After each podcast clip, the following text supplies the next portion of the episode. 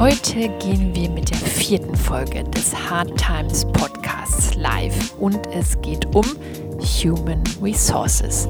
Um uns dem zu nähern, was HR letztendlich ausmacht, wenn man reine Administration und Co. abzieht, sprechen wir mit Gero Hesse, Managing Director von Territory Embrace, der Agentur für Personalmarketing, Recruiting und Employer Branding und nebenbei Blogger des HR-Blogs Saatkorn.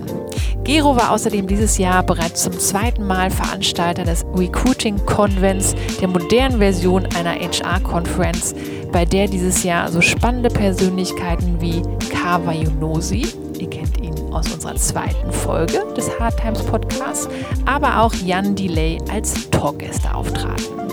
Wir haben Gero als echten Aufrüttler der HR-Szene kennengelernt und haben mit ihm über Wahrheit im Recruiting gesprochen, welche neuen Werte in Unternehmen alte Werte überholen und wieso sich der Arbeitgebermarkt zu einem Arbeitnehmermarkt entwickelt. Wir wünschen euch viel Spaß und freuen uns auf euer Feedback.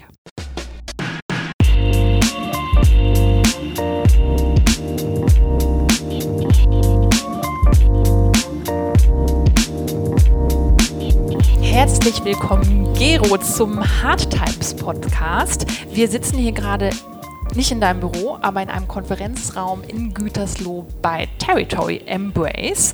Und äh, erstmal herzlichen Dank, dass du dir Zeit für uns nimmst und unseren Podcast. Ja, ganz herzlichen Dank für die Einladung. Habe ich mich total drüber und drauf gefreut und ich bin gespannt, was jetzt kommt. du betreibst ja schon, oder was wir erstmal unseren Hörern jetzt auch ähm, sagen können, ist, du bist quasi personifiziertes Personalmarketing, beziehungsweise hatten wir jetzt so das Gefühl, weil du betreibst, glaube ich, schon seit zehn Jahren äh, deinen eigenen Blog Saatkorn äh, und du bist hier ähm, Managing Director von Territory Embrace, der Agentur für Employer Branding, Personalmarketing und Recruiting. Ihr sagt, dass ähm, jeder Mensch den bestmöglich passenden Job und Arbeitgeber braucht. Wie war das bei dir? Hattest du in deiner Karriere immer den passenden Arbeitgeber?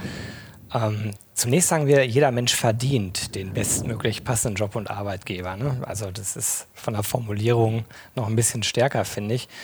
Nee, hatte ich nicht. Ähm, vielleicht kommt ja da auch dieser Gedanke her. Der Gedanke eigentlich, ähm, wenn man was Neues startet, und das war bei mir Ende 2009 der Fall, dass ich so angefangen habe, darüber nachzudenken, dass ich eigentlich gern was anderes machen würde beruflich. Ne? Ich war bis dato dann neun Jahre lang verantwortlich für Employer Branding, Personalmarketing und Recruiting für den Bertelsmann-Konzern und ähm, hatte so das Gefühl, immer nur für Bertelsmann das zu machen, das langweilt mich zurück zur Frage. Bertelsmann ist nicht der Arbeitgeber, den ich gerade meinte. Vielleicht noch einen Blick weiter zurück. Davor war ich bei Accenture, damals Anderson Consulting noch. Und da hatte ich das Gefühl, wo bin ich denn hier gelandet?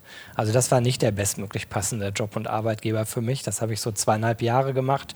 Diese typischen Berater-Anstandsjahre, dass man auf dem Lebenslauf da stehen hat, da habe ich auch viel gelernt. Das hatte auch seine guten Seiten, aber mir war das zu uniform damals. Die Beratertypen waren eigentlich alle sehr, sehr ähnlich.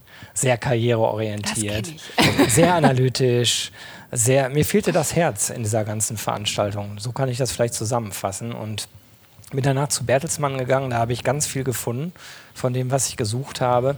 Vor allen Dingen habe ich, äh, rückblickend muss ich das sagen, weil ich ja immer noch im Bertelsmann-Konzern arbeite, die Möglichkeit gefunden, meine eigenen Ideen hier einzubringen. Und das, das schließt den Kreis jetzt zu 2010, als ich so, oder 2009, als ich so das Gefühl hatte, naja, jetzt wieder die Karriere-Webseite relaunchen, jetzt wieder äh, quasi ein Relaunch von, vom Employer Branding. Wird ein bisschen langweilig. Lag nicht am Thema. Ich finde Employer Branding, Personalmarketing, Recruiting nach wie vor total spannend und mache das mit großer Leidenschaft. Aber ich hatte damals in der Zeit auch gerade mit meinem Blog angefangen und hatte da viele Einblicke in andere Unternehmen. Einerseits darüber, andererseits darüber, dass ich beim Bundesverband für Personalmarketing Vorstandssprecher war zu dem Zeitpunkt bei Queb. Und da habe ich halt ganz viele Einblicke bekommen und habe gedacht, es wäre schon echt cool eigentlich für mehr Unternehmen das zu machen und nicht nur für Bertelsmann. Und ich bin dann zu meinem Chef gegangen, habe gesagt, ich kündige. Und der sagte, oh, wieso das? Finde ich gar nicht gut, läuft doch gut hier, macht doch Spaß. habe immer gedacht, du wärst happy. Dem habe ich das dann auch gesagt. Und der sagte, naja, was hältst du denn davon, wenn wir das so machen, dass du quasi hier aus dem Stab rausgehst, äh, ich dein erster Exklusivkunde werde für zwei Jahre. Ich werde auch keine Agentur suchen, keine andere. Du kannst ein paar Leute mitnehmen, das war für den auch ganz gut. Ne? Hat er weniger FTE quasi im Budget gehabt. Ähm, und das war eine einmalige Chance. Also Wahnsinn. klar, der, die Downside davon ist, mir gehört der Laden nicht. Ähm, heute ärgere ich mich manchmal, weil das alles nicht ganz gut entwickelt hat. Aber es gab eine ganz große Pro-Seite. Und das war damals eigentlich die Tatsache, ich, ich, konnte mein Netzwerk behalten, ich konnte hier wohnen bleiben. Ich hatte zu dem Zeitpunkt schon drei Kinder und ein Haus. Eine Frau natürlich auch, aber äh, mit der hätte man das ja alleine auch alles ändern können. Und da überwogen für mich die Vorteile. So, und da entstand dann die Idee, okay, wenn man jetzt so eine Agentur aufbaut für Employer Branding, Personalmarketing, Recruiting, was will man damit eigentlich erreichen? Also was ist eigentlich der Zweck dahinter? Und mhm. äh, da bin ich irgendwie auf diesen Spruch gekommen. Ne? Jeder Mensch verdient den bestmöglich passenden Job und Arbeitgeber. Das ist ja mehr als zu sagen, wir bringen Leute in Lohn und Brot. Äh, so könnte man das sagen. Oder man könnte sagen, ich finde Marketingkampagnen geil. Aber eigentlich geht es darum, hinterher ähm, ja, irgendwie das Leben besser zu machen. Das hört sich immer so groß an, aber das ist unser kleiner Beitrag halt dazu. Und ähm, ja, da kommt der Spruch her. Und das hat dann insofern Rückblick Accenture auch was mit meinen eigenen Erfahrungen zu tun. Ne? Wo ich damals dann gesagt habe, das ist interessant hier, aber nicht, nicht für Dauer, dauerhaft. Du hast es schon ähm, kurz gesagt, aber was treibt dich an dem Thema so an? Personal. Also das begleitet dich ja jetzt schon durch deine komplette Karriere und ähm, eigentlich ist es ja ein Wahnsinnslob, wie auch dein äh, Chef reagiert hat, dass er quasi da auch so auf deine Leidenschaft letztendlich das so ernst genommen hat und dir die, die, diese Chance gegeben hat. Aber was, äh, was ist das Thema? Was, warum machst du das gerne? Du hast schon gesagt, du willst mhm. irgendwie das Leben äh, der Leute verbessern, äh, verbessern was natürlich ähm, Wahnsinn ist, finde ich auch für, für einen Chef, wenn er diese, diesen, diesen, diesen Purpose, sagt man momentan immer, oder diesen, diesen mhm. Sinn Sinn letztendlich auch hinter seinen äh, Handlungen hat. Aber ähm, was treibt dich an dem Thema so an? Naja, da gibt es verschiedene Faktoren. Also erstmal ist es so, dass, dass sich im Laufe der Jahre unglaublich viel verändert hat. Das hat viel mit der technologischen Entwicklung zu tun. Also Recruiting ist heute ganz anders als vor zehn Jahren. Aber wie man Kampagnen steuert, jetzt im, im Employer Branding und Personalmarketing auch. Ähm, da ist technologisch unglaublich viel passiert, ganz viel Wandel. Dann haben wir die Digitalisierung rundherum. Ähm, die das natürlich treibt. Wir haben den demografischen Wandel, der eigentlich das Thema immer wichtiger macht. Und, und das ist was, was, was bei mir persönlich halt äh, eine große Seite irgendwie mitschwingt. Wenn man da hinkommt, und das ist nicht so oft der Fall leider, dass man, dass man wirklich die Wahrheit erzählen kann. Dass man sagen kann, das ist das Gute an diesem Unternehmen, das sind die Dinge, die vielleicht nicht so gut laufen.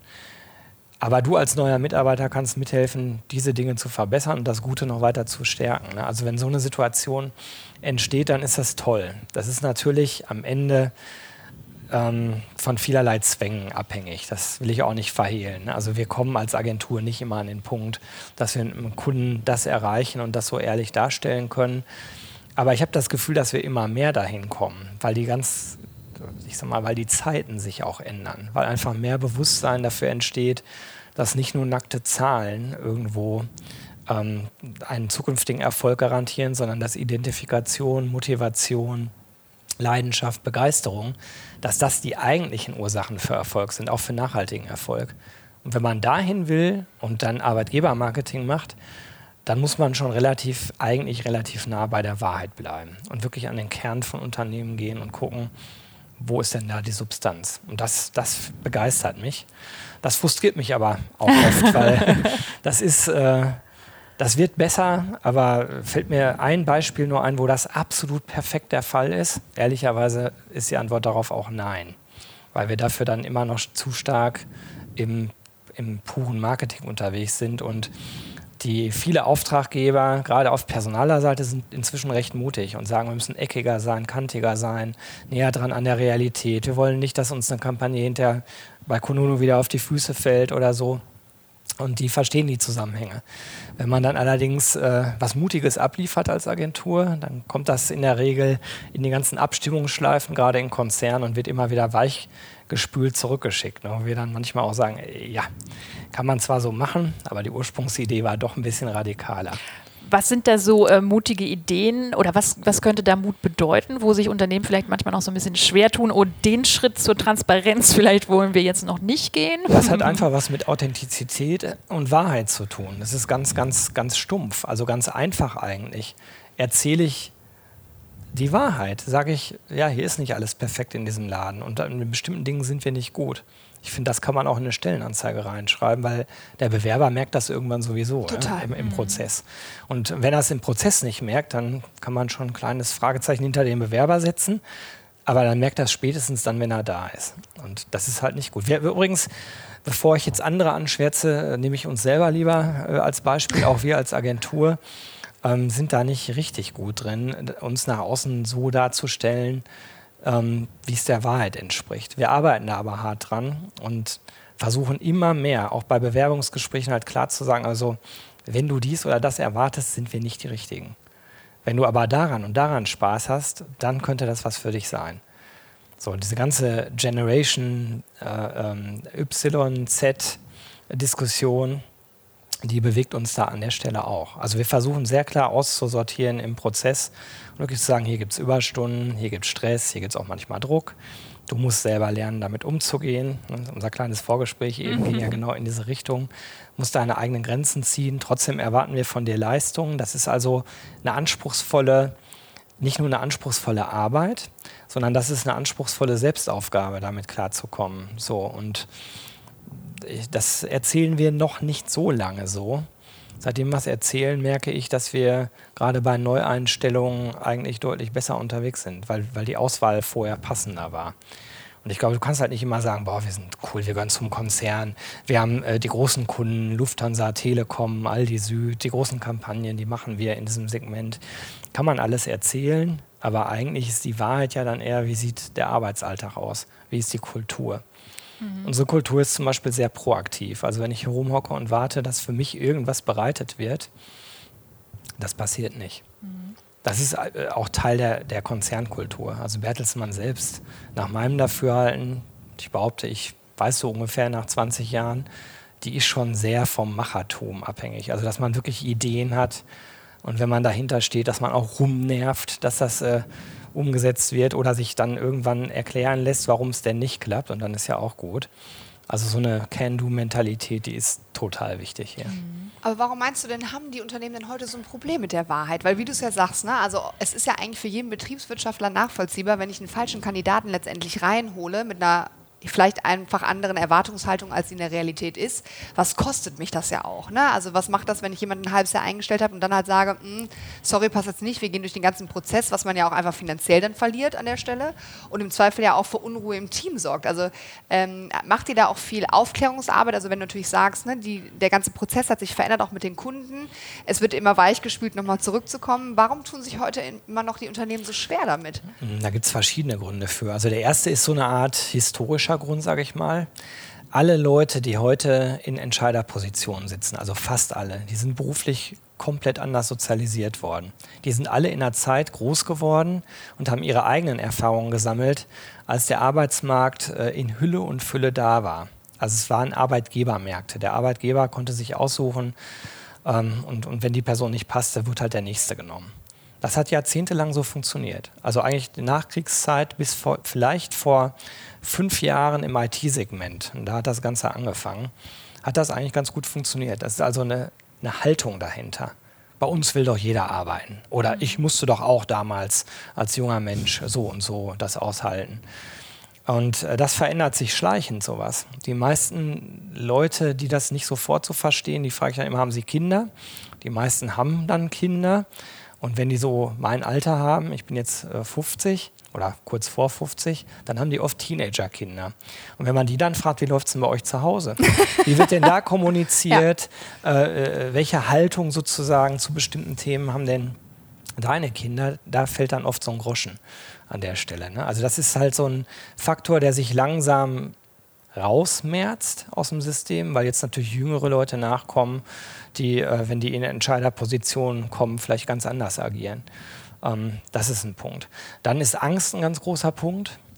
Und zwar nicht an der Spitze. Ganz an der Spitze, glaube ich, äh, oder weiß ich, da mache ich in der Regel die Erfahrung, dass man sofort Gehör findet und sagt, wird stimmt, so ist das. Aber die Ebene drunter, dieser Mittelbau, wenn ich eine Ebene unter Personalvorstand bin oder zwei, dann wird es schwierig, weil die Leute Angst haben, mit unbequemen Wahrheiten um die Ecke zu kommen, weil von oben natürlich gesagt wird, ich erwarte dies und das, folgende Einstellzahlen, zack, zack, zack, das muss laufen. Statt sich dann hinzustellen und zu sagen, hey, es gibt gute Gründe, warum wir es anders machen sollten, gibt es leider gerade in Konzernen auch viele Leute, die, die leider eher wie so Konzernsoldaten agieren. Ne? Das sind ja auch leider oft die, die, die, am meisten unter Burnout etc. leiden. Ja, ne? also die genau empfangen genau einen Auftrag, äh, äh, ja. nehmen den für bare Münze, ohne zu hinterfragen. Manchmal wundert man sich auch, dass es nicht hinterfragt wird. Stellt im halben Jahr äh, 30 äh, KI-Experten in Buxtehude ein. Und wenn man mhm. dann einmal sagt, KI-Experten in der Gegend, die gibt es gar mhm. nicht. Die könnt ihr da gar nicht einstellen. Müsst ihr an einem anderen Standort machen. Oder statt 30 vielleicht mal sagen drei. Ne? Aber das trauen die sich dann oft nicht. Einfach mal zu sagen, das geht so nicht. Wir müssen nochmal noch mal über die Auftragstellung reden und wir müssen versuchen, anders dahin zu kommen. Also vorauseilender Gehorsam ist ein riesen, riesen Problem. Ich glaube, das sind so zwei Hauptgründe. Und ein dritter ist vielleicht dann auch ähm, die Bedeutung von HR. Entschuldigung, die Bedeutung von HR in Organisationen, ähm, wo schon seit vielen Jahren so eine Diskussionen gibt, dass die Personaler sagen, wir werden ja strategisch gar nicht gehört. Aber das ist so ein bisschen, äh, wenn einer sagt, bitte, bitte, darf ich mich am Tisch setzen, äh, darf ich mich mit an den Tisch setzen und mitreden, statt zu sagen, ich habe hier was zu sagen äh, und das möchte ich euch jetzt gerne mal mitteilen. Mhm. Wenn, ja, ich, wenn ich so komme, werde ich angehört. Oh, scheint wichtig zu sein. Aber wenn ich sage, bitte, bitte, darf ich auch mal was sagen? Äh, nee, du hast dazu nichts zu sagen. Und das das ist auch so eine self-fulfilling prophecy in vielen Unternehmen. Ich merke aber, dass in den letzten Jahren sich das auch deutlich verändert. Also HR bekommt eine immer größere Bedeutung in den Organisationen. Mhm. Muss, weil am Ende sind wir in Deutschland hier zu großen Teilen ja oft eine Dienstleistungsgesellschaft. Also da liegt es dann am Kapital, am Brain äh, der Mitarbeiter, ob mein Unternehmen erfolgreich ist. Total. Und äh, mhm. gerade wenn ich von den großen Konzernen mal weggehe, in Mittelstand, weil die großen Konzerne investieren sehr viel in diese Themen, kommunizieren sehr viel, die Brands kennt man sowieso, gar nicht jetzt aus dem HR-Kontext heraus, sondern ähm, nämlich die großen Autobauer, die kennt man halt. Die haben auch Probleme, aber ich glaube, der Mittelstand kriegt mittelfristig ganz andere Probleme. Also dass regional oder von mir aus auch international erfolgreiche Unternehmen irgendwo in einer ländlichen Region, das kennt vor Ort vielleicht die Gemeinde, vielleicht noch zwei, drei Nachbarstädte und äh, beruflich kennen das Experten, aber sonst kennt das keiner. Und die brauchen auch Experten. Und die investieren sehr zurückhaltend, sehr, sehr langsam erst in diese Themen. Ich habe manchmal den Eindruck, dass die hoffen, dass diese ganze Fachkräftediskussion äh, einfach irgendwie sich wieder, sich wieder auflöst, wieder weggeht. Ich sehe nur eine einzige Möglichkeit, dass das passiert und das ist, wenn, die, wenn wir eine Rezession bekommen. Und dann glaube ich auch, dass das nur sehr kurz so sein wird, weil sobald es wieder besser wird, brauche ich ja die Leute. Einen anderen Grund sehe ich nicht, weil die Zahlen, die Demografiezahlen sind da. Wir wissen, dass Zuwanderung das nicht kurzfristig komplett lösen kann. Wir wissen, dass wir durch die Digitalisierung ganz andere äh, äh, qualifizierte Menschen brauchen als in der Vergangenheit. Wir wissen auch, dass wir die in der, in der Menge gar nicht haben, wie wir sie brauchen. Ähm, und wir wissen auch, und das hört sich jetzt fies an, aber ich sage es mal so ganz platt, dass aus den meisten Busfahrern leider keine KI-Experten werden. Ne? Also die Menge an Leuten ist ja vielleicht da, aber eigentlich müsste man sie umschulen. Und das wird hin und wieder gelingen, aber auch nicht in der Breite, wie wir das brauchen. Mhm. Ähm, was glaubst du zusätzlich, was haben ähm, gerade die Unternehmen, mit denen ihr jetzt auch zusammenarbeitet, was sind da so die größten Herausforderungen, die sich erst so in den letzten Jahren ähm, ergeben haben? Weil natürlich Digitalisierung ist ein Punkt und du hast schon, schon gesagt, vor allen Dingen im Bereich Tech und die, äh, werden halt wahnsinnig viele Menschen gesucht, die es jetzt so vielleicht auch noch gar nicht äh, einfach gibt. Ähm, aber was ist beispielsweise bei den jetzigen Mitarbeitern die größte Herausforderung oder bei den Bewerbern, die halt in die Bereiche kommen, die vielleicht noch nicht so von Tech jetzt geprägt sind, beziehungsweise die nicht ähm, Programme oder programmieren müssen etc. Da gibt es ja auch noch genug Abteilungen, die quasi das auffangen müssen, beziehungsweise ne, diese, diese Zwischen. Also erstmal äh, mit Tech, das war ja nur äh, von mir so gemeint, dass das da zuerst spürbar war. Mhm. Inzwischen, wenn wir im Pflegebereich gucken, im Logistikbereich, ja. im Handel, also wir kommen langsam zu so einem Flächenbrand. Das, mhm. das ja. passiert gerade. Mhm. Und das merken wir auch an unseren Kunden ganz deutlich. Also wo früher dann eher in Top-Positionen, also Top-Nachwuchsführungskräfte gesucht wurde, äh, haben wir heute auf einmal ähm, Kunden, die sagen, ich weiß gar nicht, ob ich meine Filiale in jetzt irgendeinen Ort einsetzen, ländliche Re Region, vornehmlich im Osten Deutschlands. Ich habe da keinen mehr. Ich kann mhm. da keinen hinstellen. Das heißt, die Filiale ist zu. Das heißt, ich kann meine Produkte auch nicht verkaufen. Das sind die Probleme, die, die mehr und mehr auftauchen. Mhm. Ähm, zurück zu deiner Frage. Du, ähm, du hattest gesagt, was sind dahinterliegende Probleme? So die größten Herausforderungen, größten die gerade äh, die Unternehmen ich glaube, ähm, eine große Herausforderung ist echt diesen Shift, diese digitale Transformation mitarbeiterfreundlich, so halbwegs zu gestalten. Das ist schwierig, weil die Leute, die ich für die Zukunft brauche, oft andere sind, als sie in der Vergangenheit den Erfolg mhm. des Unternehmens aufgebaut haben. Das ist ein Faktor. Der andere Faktor ist, dass alle sich um, also in den Digitalbereich, alle sich um die gleichen Talente kloppen. Das war früher nicht so. Früher hat die Autobranche innerhalb der Autobranche konkurriert. Heute konkurriert die Autobranche auch mit Facebook, mit Google, mit Amazon. Das gilt übrigens für Bertelsmann, für ein Medienhaus ganz genauso wie für einen großen äh, Healthcare-Anbieter. Also mhm. die Konkurrenz ist einfach eine ganz andere. Und wenn, wenn ich reingucke in die Organisation, dann haben wir ja schnell diese Generationendiskussion, ohne jetzt lange über Generation Y oder Z reden zu wollen oder das ansprechen zu müssen, aber wir haben durchaus ein Wertewandelthema, was äh, bemerkt wird und wo viele auch ja recht hilflos dastehen und sich fragen, wie, wie kann man damit umgehen? Kann ich mich selber mit einbeziehen? Auch in unserer Organisation gibt es da Fragestellungen, wo ich auch nicht immer eine klare Antwort drauf habe, wie man damit jetzt umgeht. Einerseits ist es ja gut, dass äh, da individuell vermeintlich mehr Selbstbewusstsein da ist.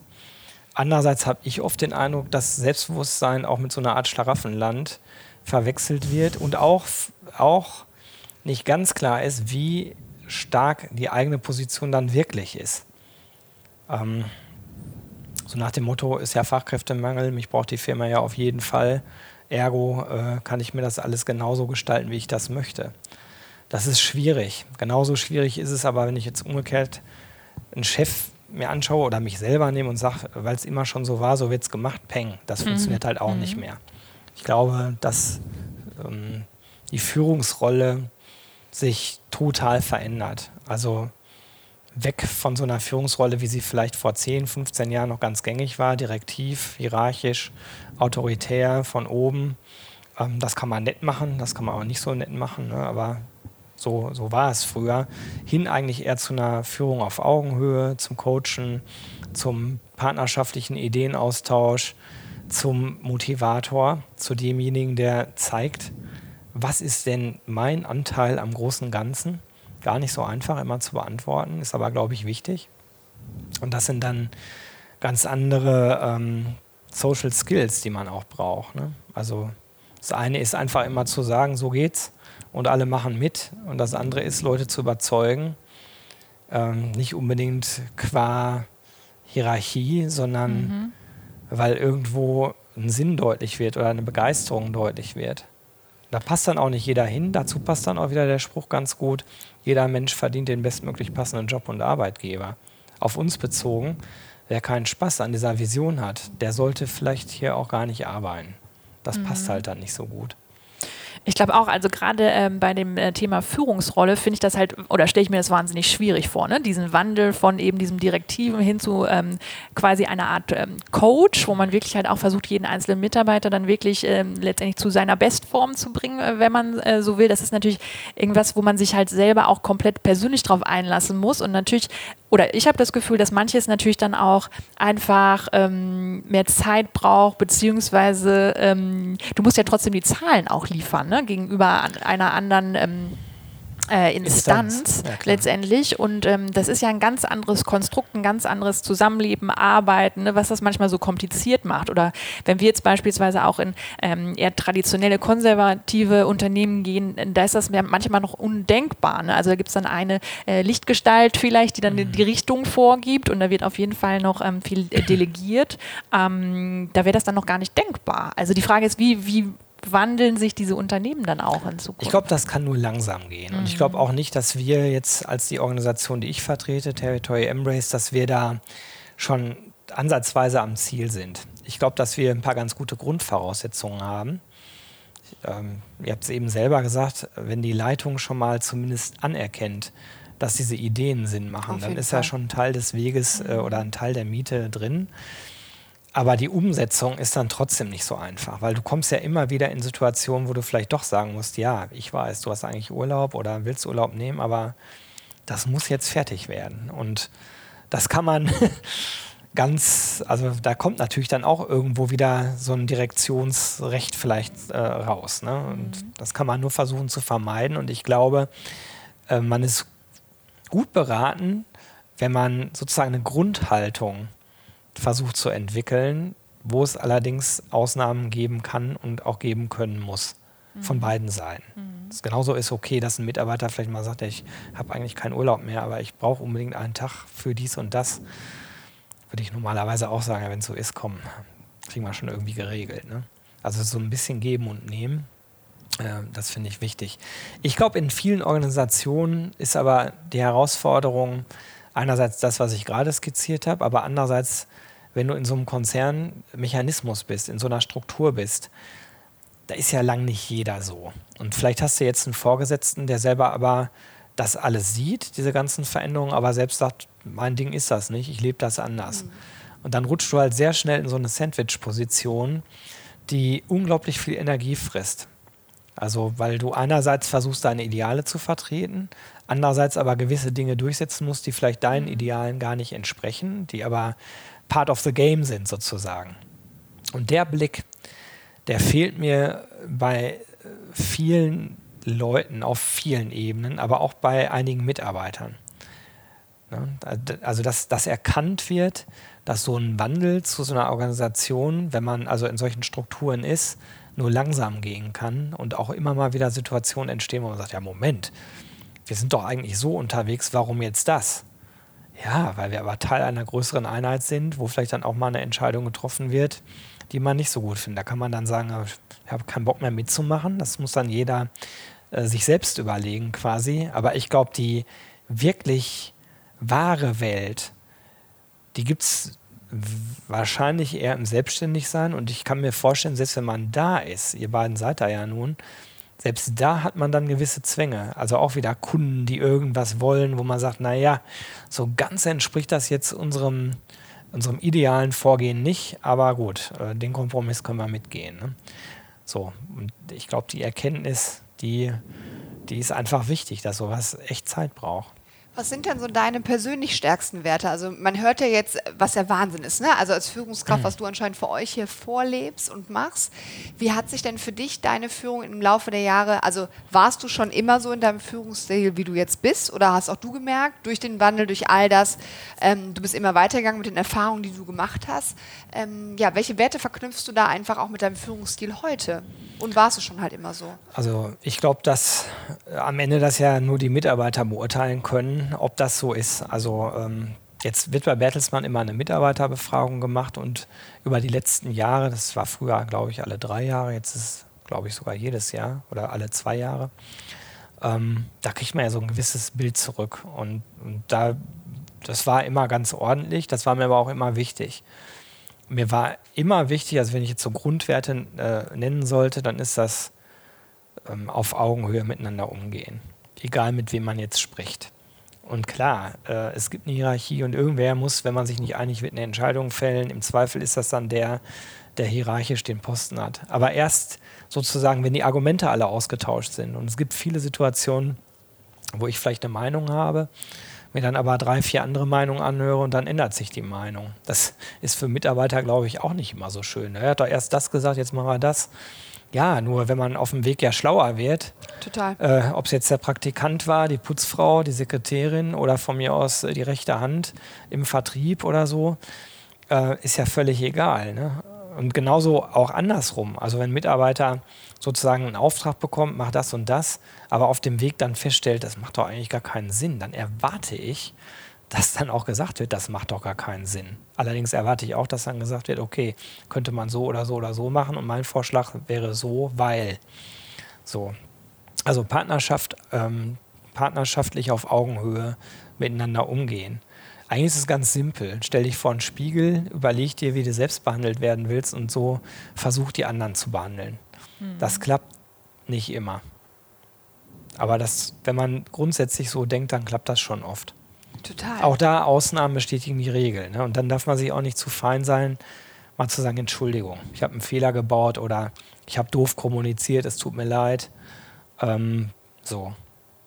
Das dauert am Anfang immer länger. Das ist auch manchmal echt anstrengend und nervig für alle Beteiligten. Ich bin fest davon überzeugt, dass die Ergebnisse am Ende nachhaltiger sind, also ähm, längerfristig sich auswirken. Es ist übrigens auch interessant. Ähm, Bertelsmann macht diese Befragung schon ganz, ganz lange. Gehörte, glaube ich, mit zu den ersten Unternehmen in Deutschland überhaupt vor vielen, vielen Jahren, was so eine Mitarbeiterbefragung eingeführt hat. Und als ich damals noch im Stab gearbeitet habe, da haben wir so Analysen gefahren und haben geschaut, die ganzen Profit Center des Konzerns, wie performen die wirtschaftlich und wie sind die Führungskräfte jeweils eigentlich in der Mitarbeiterbefragung beurteilt worden. Und siehe da, bei guter Führung ergeben sich auch wirtschaftlich die besseren Ergebnisse. Natürlich. Das konnten wir nachweisen, auch den Zusammenhang. Weil man könnte ja sagen, Moment, wenn die wirtschaftlichen Ergebnisse gut sind, dann kannst du ja schöne Führung leisten, so ungefähr. Ne? Aber ähm, du kannst mit statistischen Pfadanalysen Ursache-Wirkungszusammenhänge herausfinden. Und da war ganz klar, erst die gute Führung, dann das Ergebnis. Und da glaube ich total dran. Da kann man auch ganz viel rausnehmen, wenn man selber eine Familie hat, also wie man mit Kindern umgeht. Es ist doch eigentlich klar. Also wenn man vernünftig miteinander umgeht, dass dann nachhaltig was Besseres dabei rauskommt. Gesunder Menschenverstand eigentlich. War halt so eine Stärke. Also ich ähm, habe das bei mir halt in den Jobs auch immer erlebt. Äh, Irgendwann habe ich auf dem Pfad halt gelernt, dass man halt gesagt hat, letztendlich stell bessere Leute ein als du selber. Also Dinge, ne, jemanden einzustellen, auch nicht die Angst davor zu haben, dass jemand etwas besser kann als du, weil du dadurch ja in der Lage auch bist, dann selbst dich mit anderen Aufgaben zu beschäftigen. Also es war für mich damals, als ich das erste Mal in eine Führungsrolle gekommen bin, eine ganz, ganz wichtige Erkenntnis. Ähm, A, keine Angst zu haben, auch mal zu sagen, weiß ich nicht ähm, eben anzuerkennen, die Offenheit zu, zu sagen, dass vielleicht jemand, egal in welcher Position der ist, eine super Idee hat, das auch mit nach oben zu tragen, weil das war für mich damals äh, in, in jungen Jahren, fand ich das immer am schlimmsten, wenn ich das Gefühl hatte, ich hatte eine super Idee und dann ist das so verkauft worden, als wäre es die Idee von meinem Chef gewesen. Das fand ich immer wahnsinnig als Wertschätzung, wo ich immer dachte, warum kann man das jetzt nicht sagen? Also ich habe das nie verstanden. Äh, und desto höher ich kam und ich immer gedacht habe, ich kann doch jetzt super sagen, das ist eine Top-Idee gewesen, ob es eben der Prakti war oder sonstiges, also den Raum zu geben, weil desto mehr ich mich ja frei davon gemacht habe, von den Dingen, wo ich sonst das Gefühl hatte, ich muss alles selber machen, desto mehr war ich in der Lage, auch viel strategischer zu denken, viel größer zu denken, ne? oben letztendlich in diese Adlerposition reinzukommen und nicht nur die Maus zu sein, die halt mitrennt. Ähm, also da bin ich auch immer wieder verwundert heutzutage darüber, warum Menschen das so schwer fällt, gerade in Führungsebenen, eben an, anzuerkennen und zu sagen, Jemand anderes weiß was besser und das ist super so. Oder auch eben eine Entscheidung, die man vorher getroffen hat, auch mal auf dem Weg nochmal zu revidieren, zu sagen, okay, nee, Moment, das waren super Einwände, weil ja oft ja auch, gerade wenn Druck da ist, dieses Warum verloren geht. Ne? Also es ist ja zu Anfang auch gesagt, manchmal, wo dann, wo man denkt, warum wird das nicht mehr hinterfragt? Du bist halt in diesem Hamsterrad drin äh, und denkst ja und meinst, Dinge sind immer so gelaufen, dann kommt der Druck von oben. Du nimmst dir ja gar nicht mehr Zeit zu sagen, ich halte jetzt mal einen Moment an, reflektiere nochmal, hör mir eben Stimmen an, auch aus ganz unterschiedlichen Bereichen.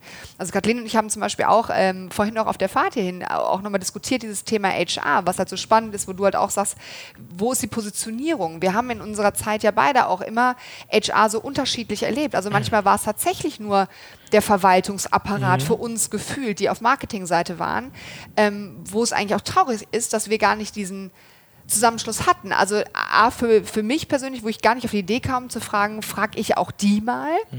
Weil wenn die gar nicht im, im, Unternehmen so präsent da waren, sondern man eher dachte, die machen jetzt, ich sag mal so Gehaltsabrechnung und all nur die, ich sag mal so typischen Verwaltungsaufgaben. Ähm, wenn das natürlich nicht vorgelebt wird, weil klar, eigentlich sind diejenigen mit, die das Herz des Unternehmens halt tragen. Also da auch zu sagen, wie können wir alle an einen Tisch bringen? Wie kann ich auch als HRler mit einer Führungskraft viel enger zusammenzuarbeiten? Mhm. Ähm, weil ja auch da, die haben ja nochmal einen ganz anderen Blick, als wenn du nur operativ drin bist.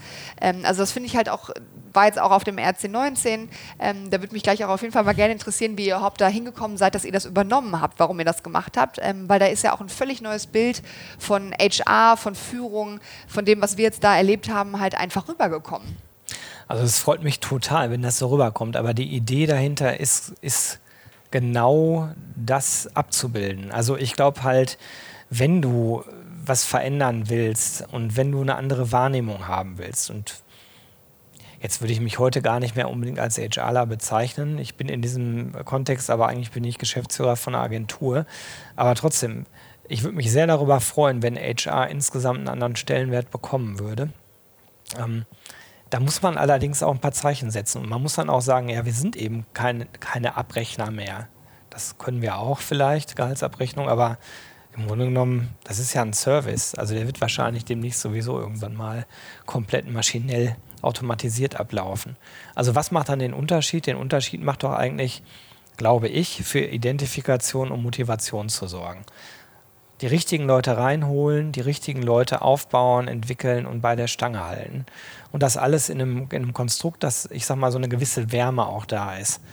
Dass also Leute nicht nur arbeiten gehen, weil sie gut bezahlt werden oder weil es ein weil es da nicht regnet im Büro und die Kantine gut ist, sondern weil es einfach echt Bock macht, daran zu arbeiten, was man da macht. Also sind wir wieder bei, bei Purpose ich, äh, oder Purpose. Ich weiß, dass das immer äh, inzwischen ganz fraglich gesehen wird. Braucht man das denn unbedingt? Also ich kann nur sagen, ich brauche das ja. und ähm, zumindest wenn irgendeine Art von Leidenschaft dahinter stehen soll. Und dieses ganze RC-Ding, das ist so aufgebaut, dass wir gesagt haben, wir wollen genau das Gegenteil von einer HR-Konferenz. Wir wollen, dass das aussieht eher wie ein Rockkonzert, von, von der Anmutung her, ähm, von, von dem Maskottchen, von der Schrift, von der Art und Weise, wie es aufgezogen ist.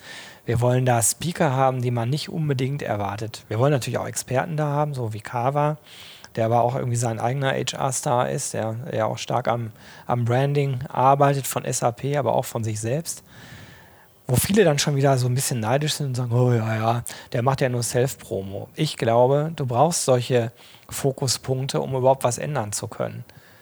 Also der muss gehört werden, wenn er bei SAP das wirklich anders äh, so gestalten will, so radikal. Da braucht er so eine Positionierung, ist mein ganz fester Glaube. Absolut. Also so ein gewisses Popstar-Element schadet da überhaupt nicht. Gerade im HR-Kontext, wo auch sehr viele blasse Gestalten unterwegs sind, von denen man gar nichts hört. Ähm, ich sage immer so Spektakel mit Substanz. Also ne, laut sein, aber dann muss die Substanz auch da sein. Dann, dann passt das gut. Und das ist die Idee eigentlich für dieses RC-Format, wo wir sagen, wir versuchen das einfach moderner zu machen, ein bisschen schriller, ein bisschen lauter. Teilweise auch mit so ein paar Elementen, wo man sagen kann, naja, was bringt mir das jetzt wirklich für die Arbeit, wenn Jan Delay da sitzt und ich unterhalte mich mit dem über ähm, Social Media oder über Branding. Also vordergründig kann man das so sehen. Ich finde, man kann mit gar nicht viel nachdenken, ganz viele Parallelen wieder für sich selber rausziehen, was so ein Typ sagt. Aber am Ende ist das ja auch nur ein Programmpunkt. Das ist so ein bisschen, ja, wir haben auch ein paar Leute, die man gar nicht erwartet. Plus die HR-Experten und das in einer Location, die möglichst äh, anders aufgezogen ist, mit modernen Formaten. Das ist eigentlich das, was wir vorhatten. Wie sind wir da hingekommen? Der ähm, RC, den gibt es schon, ja, ich glaube jetzt zwölf Jahre. Zweimal haben wir das jetzt gemacht. Zehnmal hat das Professor Beck gemacht. Das ist ein Freund von mir. Und ähm, 2010 kam der irgendwann zu mir und sagte, wir müssen mal über ein RC sprechen. Und wir treffen uns so zweimal im Jahr und schnacken mal über dies oder das. Und da war eben das das Thema und ich hatte mich vorbereitet mit lauter Ideen, was man daraus machen könnte, weil ich dachte, okay, auch er hat gesehen, ähm, das ist nicht mehr zeitgemäß und schon gar nicht mehr State of the Art. Und wenn man dahin will, dann muss man wirklich komplett das Ding neu denken. Und in dem Meeting sagte er dann irgendwie sehr zu meiner Überraschung, ja, ähm, das ist schön, dass du dir was überlegt hast, aber ehrlich gesagt, wenn es nach mir geht, kannst du das direkt selber weiter überlegen, weil ich will es nicht mehr machen. Ich habe dann gesagt, was? Du hast das zehn Jahre aufgebaut, ist auch irgendwie deine Marke und so. Der sagte dann aber, ja, aber ich weiß, man muss so viel ändern und ich weiß nicht genau wie. Ehrlich gesagt habe ich auch keine Lust, weil ich mache es ja so, wie ich es für wirklich gut halte. Und hast du nicht Lust, das Format zu übernehmen? So, das haben wir dann so gemacht. Ne? Wir haben ihm das dann mh, abgekauft und haben es dann so machen können, wie wir es wollten. Und er ist aber immer noch mit dabei. Also das finde ich auch sehr schön, ähm, weil, weil er nach wie vor, finde ich, tolle Sachen zu sagen hat. Ähm, so, das aber jetzt in einem neuen Format eingebettet und zumindest habe ich das Gefühl, sagt er mir auch so, finde ganz toll, wie sich das entwickelt ist aber auch froh, dass er das Ding nicht mehr selber machen muss. Weil das habe ich jetzt auch gelernt, einmal im Jahr so eine Veranstaltung machen. Die du, nimmt das viel ist Platz ja, ein. Ja, das ist ja nicht so, dass du, wenn du im Mai das machst, irgendwie mal im April denkst, ach, wen lade ich denn mal ein? Sondern eigentlich, wir sind gerade das ganze durch. Jahr immer beschäftigt. Ich habe heute den Vormittag damit äh, verbracht, mir das neue Programm mal zu überlegen, wie es, äh, also ein Wunschprogramm, wie es ideal sein könnte. Und äh, nächste Woche gucken wir uns Locations an. Also es geht so direkt durch. Und die Vermarktung geht dann im Oktober wieder los. So. Kannst du mal für die Leute, die jetzt noch nicht da waren, Ja. mal so ein bisschen erzählen, wo das stattgefunden hat, wann, wer dieses Jahr beim Line-Up da war, dass wir vielleicht auch neue äh, starke Fans fürs kommende Jahr gewinnen können? Also zunächst mal ist es so, dass wir versuchen, immer ein Motto zu finden und das so ein bisschen an diesem Motto ähm, aufzuhängen. Und ähm, das ist äh, letztes Jahr Innovate and Survive gewesen. Also beim ersten Mal haben wir gesagt, okay, alle reden über Innovation, ist ja auch wichtig. Aber so ein bisschen Brot- und Buttergeschäft gehört halt auch dazu. Ne? Das ist echt äh, äh, auch wichtig. Ähm, das heißt, diese beiden Dinge verheiraten. Zu sagen, was gibt es an neuen Dingen, aber was sind vielleicht auch Dinge, die seit Jahren schon gut laufen und ähm, ähm, die etabliert sind. Und äh, wir hatten letztes Jahr ähm, Richard David Precht da, der war so der Hauptspeaker. Das war sehr passend, weil der auch gerade ein Buch zum Thema Digitalisierung rausgebracht hatte und was hat das für Implikationen für ähm, ja, äh, das ganze Thema Arbeitsmarkt, äh, wie müssen Unternehmen eigentlich mit Mitarbeitern umgehen, aber auch Bildungsreform, all solche Themen, war mega spannend. Wir hatten dann noch andere Leute da, wie Sarah Wagenknecht oder Thomas Sattelberger, früher ähm, hochdekorierter HRler, heute FDP-Politiker und dann halt ganz viele Fachexperten aus unserer Branche. Äh, dieses Jahr hatten wir das Motto Me, Myself and I. Die Idee dahinter war, wir haben eine Digitalisierung, die zu immer individuelleren Kommunikationsprozessen führt. Also wenn du dir das Recruiting anschaust, dann äh, ist ja früher alles standardmäßig gelaufen, läuft auch heute noch in vielen Unternehmen standardmäßig, aber rein technologisch kommen wir eigentlich in die Situation, dass wir eine komplett individuelle Candidate Experience aufbauen können. Also wo im Grunde genommen vom Angebot einer Stellenanzeige über das, was in der Abteilung, wo diese Stelle dann ist, stattfindet, äh, bis hin äh, zum Onboarding alles individualisiert ist, komplett auf den Kandidaten, so wie man es aus anderen äh, Bereichen des Lebens kennt. Ja, bei Amazon, wenn ich da einkaufe oder Vorschlag, Vorschläge bekomme, ist es total individualisiert. Und das kannst du natürlich ähm, sehr stark übertragen. Und da gibt es auch viele Unternehmen, Startups, die daran arbeiten, das zu tun. Ähm, auch im Branding, also wie spreche ich Leute eigentlich an? Ne? Also über, über äh, Online-Marketing kann ich natürlich auch da komplett individualisierte Kampagnen fahren. Das war dieses Jahr unser großes Thema. Da hatten wir dann so als Stargäste in Anführungsstrichen insbesondere Jan Delay da. Ähm, das fand ich sehr interessant. Äh, Gibt es auch unterschiedliche Meinungen zu, aber Leute, die gesagt haben, naja, was der erzählt hat, ich, ich habe es eben schon angedeutet, das war ja vielleicht ganz interessant und unterhaltsam, aber mit wenig Rückschluss auf unsere Arbeit. Fand ich persönlich gar nicht, aber hängt natürlich, glaube ich, davon ab, wie, wie abstrakt man Dinge dann übertragen kann oder will. Ja. Eckhard von Hirschhausen war auch da. Ja, und nächstes Jahr wird unser Thema sein Soak Up the Sun. Ähm, da geht es um Optimismus. Radikaler Optimismus. Zwei Tage dazu. Ähm, weil man eigentlich sagen kann, wir arbeiten im Employer Branding, Personalmarketing, Recruiting auf super spannenden Schnittstellen zwischen HR, Kommunikation und Marketing.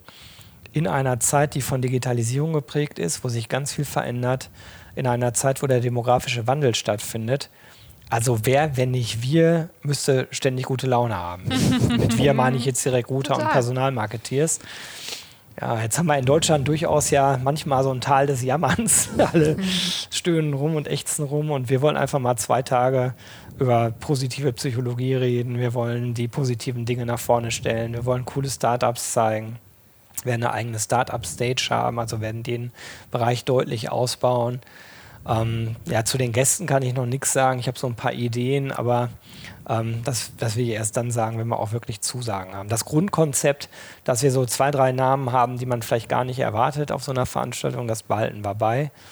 Und ähm, dass wir viele Workshops und interaktive Sessions haben, behalten wir auch bei. Und wir werden auch wieder auch zum dritten Mal ein Magazin machen dazu, also äh, zusammen mit dem Business Punk gab es dieses Jahr und auch letztes Jahr ein Sonderheft vom Business Punk rund um das Festival. Das wird es nächstes Jahr auch geben. Wo findet es statt? Wissen wir noch nicht. Im Rheinland auf jeden Fall, entweder in Düsseldorf oder Köln. Im Moment glaube ich, dass Köln das Rennen machen wird. Das wollen wir als Düsseldorferinnen genau. natürlich nicht hören, aber okay, dafür kennen wir auch drüber. Es ist am 13. und 14. Mai und äh, okay, ich verspreche euch, wenn es in äh, Köln ist, ähm, dann kriegt ihr einen kleinen Mitleidsdrink äh, von uns Sehr schön, das finde ich gut. Aber dann wäre ja auch schön, wenn vor allen Dingen auch nicht nur HRler da wären, sondern wahrscheinlich ja auch wirklich nochmal ganz andere Gäste mittlerweile aus allen ähm, das wäre so schön, Bereichen, oder? Aber das ist, das ist sehr, sehr schwierig hinzukriegen. Also ja. wir haben sicherlich 90 Prozent, 95 Prozent HRler da. Mein Wunsch wäre auch Marketeers und Kommunikationsleute da zu haben. Dazu ist es aber natürlich mit dem Label Recruiting Konvent noch recht eng an dem HR-Thema dran. Mhm. Ähm, wir arbeiten auch da ein bisschen dran, reden ja immer vom RC-Festival, aber gut, es gibt für die Kommunikations- und Marketingbranche halt auch eigene Veranstaltungen. Das ist gar nicht so einfach, da in andere Bereiche vorzustoßen. Stimmt. Aber natürlich sind alle herzlich eingeladen. Das ist, das ist ganz klar. Aber ich habe das äh, Gefühl, wenn man dich jetzt auch hier so sieht, äh, das sieht man natürlich oder hört man nicht über den Podcast oder sieht es nicht über den Podcast, du strahlst ja oder brennst offensichtlich auch für das Thema und ich habe das Gefühl, du willst auch beispielsweise mit diesem RC19 vor allen Dingen ähm, die HR so aufrütteln. Ja, da, da, bin ich nicht der Einzige. Es gibt so ein paar Aufrüttler, aber ich, äh, ich wäre traurig, wenn ich nicht dazu gezählt werden würde. Äh, ich habe neulich in so einem, gestern, in so einen Artikel gelesen, da wurde äh, über mich und Jan Delay äh, irgendwie geschrieben, oder über Jan Delay, und in dem Kontext wurde ich auch erwähnt. Und da stand dann sowas wie Gero Hesse, der Grand Seigneur des Employer Brand. da wäre ich vor Lachen fast vom Stuhl oh, gefallen. Mist, das haben wir vorher nicht gehört. Weil, weil das ist was... Äh, wir hätten nicht so begrüßt. Dass man, dass man nicht mehr zu den jungen Wilden gehört, ist auch klar. Aber dann streichen wir mal das Jungen weg. Also der Aufrüttler, der Wilde, der möchte ich weiterhin sein. Mhm. Ähm, und zwar nicht um des Aufrüttelns selbst willen, sondern ich glaube, dass man so viel noch verändern kann in, in, eine, in eine, positive, gute Richtung. Und da, da habe ich Lust drauf. Ne? Ja. Das, was ist da so äh, in einer idealen Welt? Warum sollten Marketing, Kommunikation und HR so viel mehr zusammenarbeiten? Also ich kann mir schon so ein bisschen vorstellen, wo du dann hin willst, beziehungsweise ich habe auch, ähm, ich war auf der Work Awesome letztes Jahr. Ja, da war ich auch. Mhm. Und äh, da gab es beispielsweise einen, auch aus dem Publikum kam die Frage, ähm, ob es in zehn Jahren HR-Abteilung überhaupt ja, noch ja, gibt. Genau. Mhm. Kannst dich daran erinnern. Und der hat gefragt, oder ob es halt wirklich nur noch Recruiting gibt, also Leute, die wirklich ähm, die besten Mitarbeiter wirklich äh, ranbringen ans Unternehmen und äh, äh, dann auf der anderen Seite Menschen, die sich halt allein um die Kultur kümmern eines Unternehmens. Ja, ne? richtig. Ne? Also das ist natürlich, äh, ich sag mal direkt, mir ist völlig egal, ob es in zehn Jahren HR noch gibt. HR ist ein Label, ähm, kann sein, kann auch nicht sein. Ehrlich gesagt, interessiert mich nicht. Was mich interessiert ist, dass das, was ich vornehmlich bei HR sehe, also Geist und Seele eines Unternehmens, vernünftiger Umgang miteinander, die guten Leute reinkriegen, die guten Leute entwickeln und halten.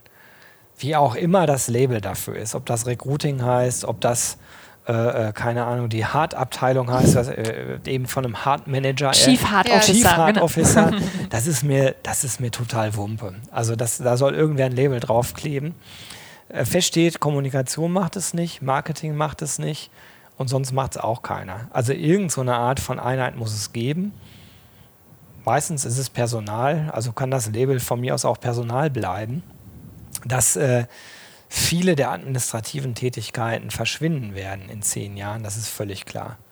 Das ist aber nicht nur im HR-Bereich so, das ist auch im Finance-Bereich so, also die ganzen Controlling-Units, die werden radikal kleiner sein in fünf bis zehn Jahren. Ne? Also all das, was administrativ ist, was repetitiv ist, das wird mit Sicherheit durch Maschinen ersetzt werden. Schlechte Nachricht auf der einen Seite, auf der anderen Seite entstehen auch ganz viele neue Jobs. Es ist immer eine Frage der Qualifikation. Ne? Eben dieses äh, Busfahrer-Ding, was übrigens nicht gegen Busfahrer gerichtet war, sondern nur äh, diesen, diese Situation skizzieren soll. Und dann landen wir ganz schnell bei, bei so einem Thema wie Bildung, wo, wo ich mich wirklich frage, ähm, wie kann unser Land so mit diesem Thema umgehen? Also das ist einfach wirklich eine Schande, dass wir da so wenig Geld für ausgeben und dass wir in einem System bleiben, was vielleicht vor 30, 40 Jahren seine Berechtigung hatte, aber heute diese schon lange verloren hat. Mhm. Also das eher neigungsorientierte Lernen, dass er auch da Begeisterung entfachende Wissen vermitteln, das kommt ja völlig zu kurz. Ich habe selber vier Kinder, ich weiß echt, wovon ich rede.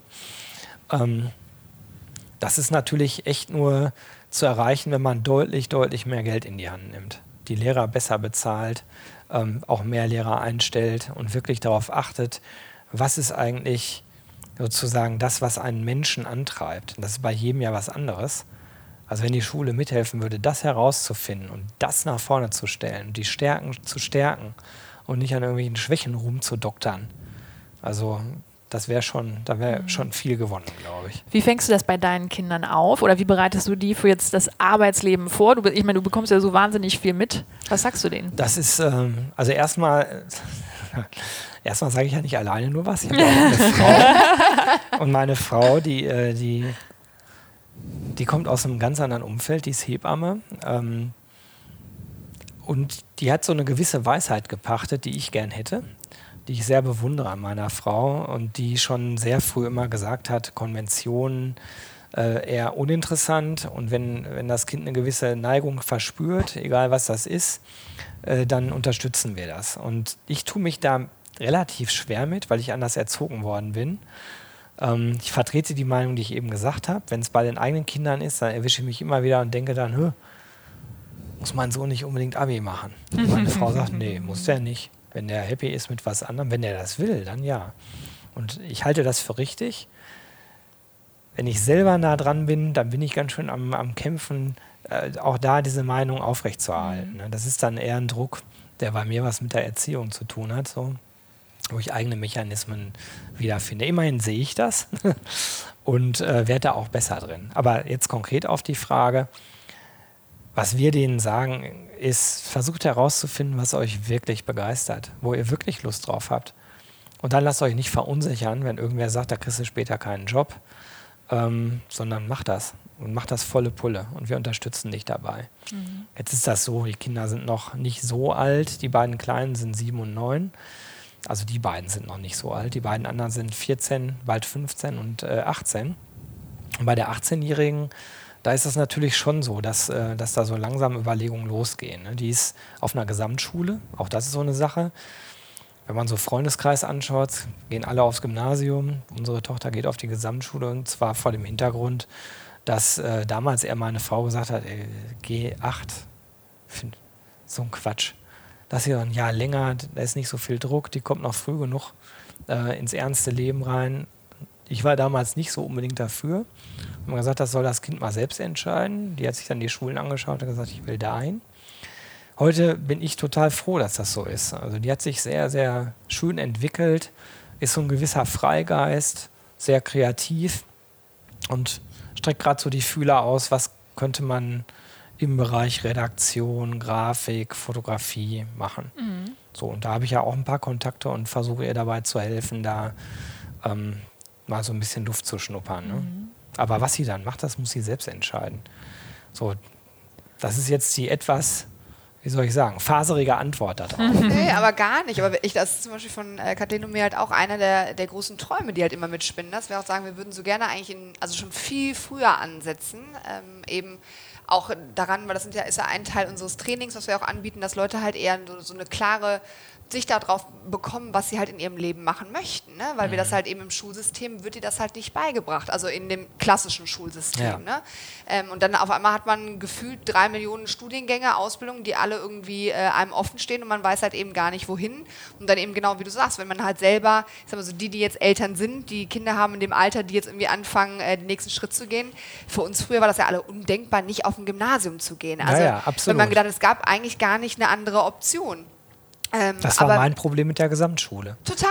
Also kann ich, äh, für, also für mich hätte sich, glaube ich, die Frage mit meinen Eltern früher auch nicht gestellt. Also einfach, weil man halt damals gedacht hat, das ist so, das muss so, ohne Abitur, was willst du machen, wo willst du hin? Ähm, also ich weiß auch noch, als ich mich dazu entschlossen habe, BWL zu studieren, wo alle die Hände über den Kopf äh, zusammengeschlagen und gesagt haben, oh nein, weil das damals ja also anfing, großer Trend zu werden, dann kriegst du doch nie einen Job. Und ich gesagt habe, nee, ich habe da Lust drauf. Also ich möchte das machen. Ähm, und ich ja irgendwie auch meinen Weg gefunden habe, weil ich glaube eben, wenn du etwas tust, was dich begeistert, das ist ja so, das sieht man ja aus genug Studien, das sieht man ja und hört man auch von dir jetzt, dann bist du ja auch wirklich bei etwas bei und dann bist du auch erfolgreich.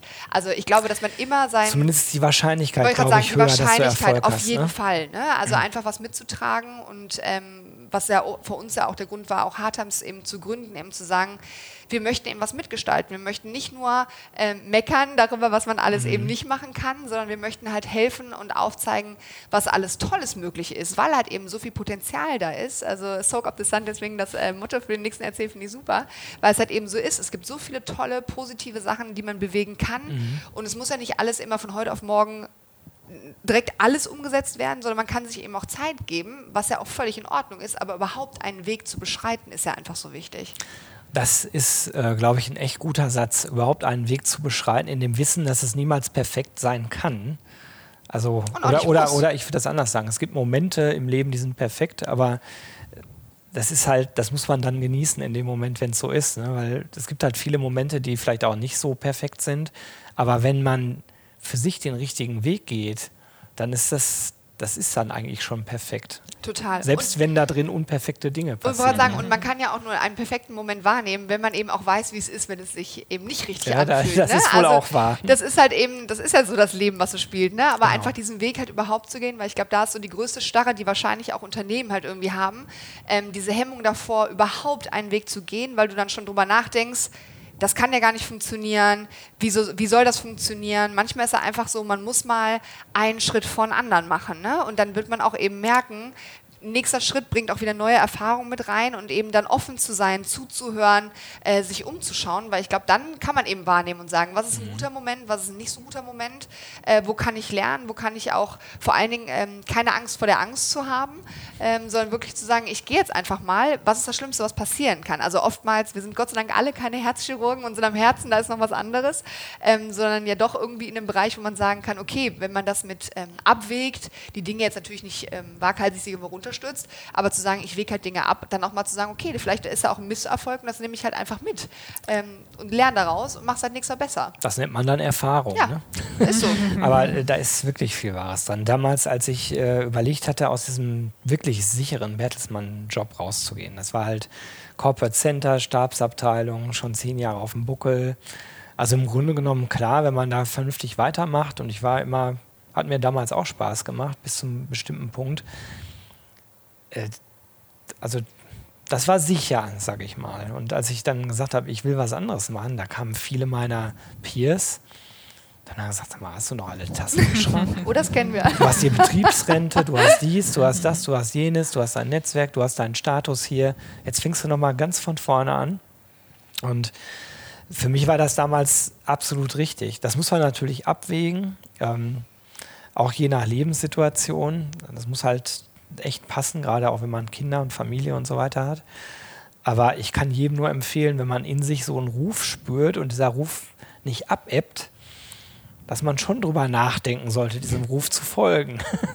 Oder zumindest irgendeine Art von Situation zu schaffen, wo man einem Teil dieses Ja. Rufes folgen kann. Selbst das ist besser, als ihm gar nicht zu, zu folgen. Ne? Ermöglichst das, du das auch hier deinen Mitarbeitern so? Also stell dir vor, oder du lebst das wahrscheinlich, ne, dass sie auch mit, sagen wir mal, Herzensprojekten zu dir kommen und äh, eventuell äh, gar kündigen wollen oder sagen, hier kann ich das nicht vielleicht auch ähm, im Teil meiner Arbeitszeit quasi betreiben. So ein bisschen, du hast ja auch Saatkorn damals gegründet, hast das ja auch quasi als, als Hobby nebenbei gemacht, ne, weil dir wahrscheinlich auch das Thema in irgendeiner Form ja fehlte. Es war so noch nicht mhm. da für dich. Wie reagierst du jetzt, wenn der Mitarbeiter auf dich zukommt mit so also wenn, ich sag mal, das Saatkorn-Beispiel ist ein bisschen ungeeignet, weil ich das einfach gemacht habe in meiner Freizeit. Mhm. So, also in der Freizeit finde ich ja kann jeder machen, was er will. Ähm,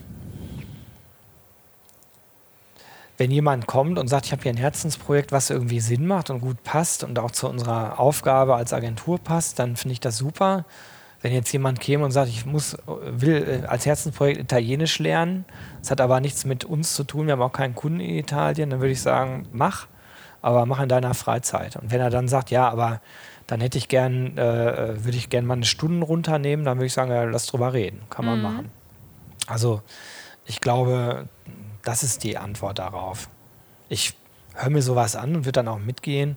Ich habe auch schon mehrfach im Laufe meiner beruflichen meines Werdegangs mehrfach Situationen gehabt, wo Leute gesagt haben, ich brauche mal ein Jahr Auszeit oder ein halbes Jahr. Und das haben wir immer möglich gemacht. Wir haben immer gesagt, okay, wenn du zurückkommst, ähm, wir haben auf jeden Fall eine Rolle für dich, eine Aufgabe, mach das. Mhm. Ich habe auch schon ein, zweimal Leuten gesagt, zweimal, die ich sehr, sehr mochte persönlich, äh, die auch wirklich super Leistungen gebracht haben. Ich habe nicht den Eindruck, du bist happy hier. Denk mal drüber nach. Und denk ernsthaft drüber nach. Vielleicht solltest du dir was anderes suchen. Und das ist, das ist schwer. Äh, das ist persönlich ganz schwer. Ähm, und das ist beruflich auch ganz schwer, ne? weil man hat da jemanden, der eigentlich eine gute Leistung bringt. Mhm. Man merkt nur, der Mensch brennt nicht oder so. Aber das habe ich auch schon zweimal gemacht. Wie ist das ausgegangen? Das ist beide Male so ausgegangen, dass die Person dann auch den Laden verlassen hat. Mhm. Eine ist heute Kundin, lustigerweise. Und die andere macht was ganz anderes. So, mhm. aber ähm, die andere Person, aber mit beiden verstehe ich mich noch gut. Und ich glaube, beide würden auch sagen, das war nicht so schön am Anfang vom Chef zu hören, denk mal drüber nach, aber am Ende war es richtig. Mhm. Ähm, diese, dieses Beispiel, worauf ich eigentlich hinaus wollte, also ich glaube, beispielsweise Google sagt ja, dass äh, die Mitarbeiter 20 Prozent ihrer mhm. Zeit, ähm, ihrer Arbeitszeit tatsächlich so für äh, das opfern können, wofür sie ähm, brennen, sagen wir mal, oder sich irgendwie komplett sich ein anderes, ähm, ich weiß nicht, was anderes ausdenken können, das wofür, ne? also 20 Prozent frei nutzen. Genau, 20 Prozent frei nutzen. Ähm, was ja wirklich ex ein Extrembeispiel ist. Ne? Also 20 Prozent der Arbeitszeit ist natürlich schon ein riesiges Zugeständnis auch äh, von Google. In manchen Fällen können Sie das natürlich nutzen, auch dann für Google und es kommen neue ähm, Applikationen oder so dabei raus. Aber manchmal hat es natürlich auch dann einfach gar nichts mit Google zu tun und Sie können es nicht nutzen. Was hast du so in deiner Karriere so gehört an Beispielen, die dich wahnsinnig beeindruckt haben, was Unternehmen gemacht haben, um letztendlich so die, diese Mitarbeiterzufriedenheit letztendlich wirklich auch so aufs höchste Level zu bringen? Nicht viele, ehrlich gesagt. Also das Google-Beispiel kenne ich auch. Wobei ich ein bisschen im Kopf habe, dass es schon irgendwie was mit Google zu tun haben sollte. Aber da müssen wir uns nicht drum streiten. Kann auch sein, dass es wirklich freiwillig ist. Jetzt ist Google natürlich in einer Marktposition, äh, wo es um ganz andere Dinge geht. Es geht darum, die besten Leute zu haben und zu halten. So, und wenn das dabei mithilft, dann ist das halt irgendwie der Preis, der mit einkalkuliert ist. Da fällt mir wirklich nicht viel zu ein. Also jetzt Beispiele aus anderen Unternehmen, die ähnlich toll da aufgestellt sind. Mir fallen ganz viele Beispiele rund um Benefits ein, rund um sozusagen, wir nehmen dir die Kinderbetreuung ab, wir haben hier fünf Kantinen mit was weiß ich, was für Food. Also ich denke gerade an Adidas, da war ich mhm. vor einiger Zeit. Auf der Ebene war ich extrem beeindruckt von denen. Müssen die aber auch machen. Die wollen also wirklich so eine Elite von Sportfanatics, die auch dann in der, in der Rübe schnell mhm. sind, haben und sitzen in Herzogenaurach. Mhm. Äh, international natürlich ganz viele weitere Standorte, aber ich glaube, jeder, der da wirklich Karriere macht, der muss auch in Herzog gewesen sein eine Zeit lang. Und dagegen ist ja Gütersloh schon fast eine Großstadt. Also da muss man wahrscheinlich einiges machen. Aber das ist halt auf so einer Ebene, wir haben viel Geld und bauen uns halt entsprechende Gebäude dahin und sorgen für eine entsprechende Infrastruktur. Finde, das Google-Beispiel ist auf einem etwas anderen Level, weil da der Mitarbeiter für sich individuell ganz viel rausziehen kann.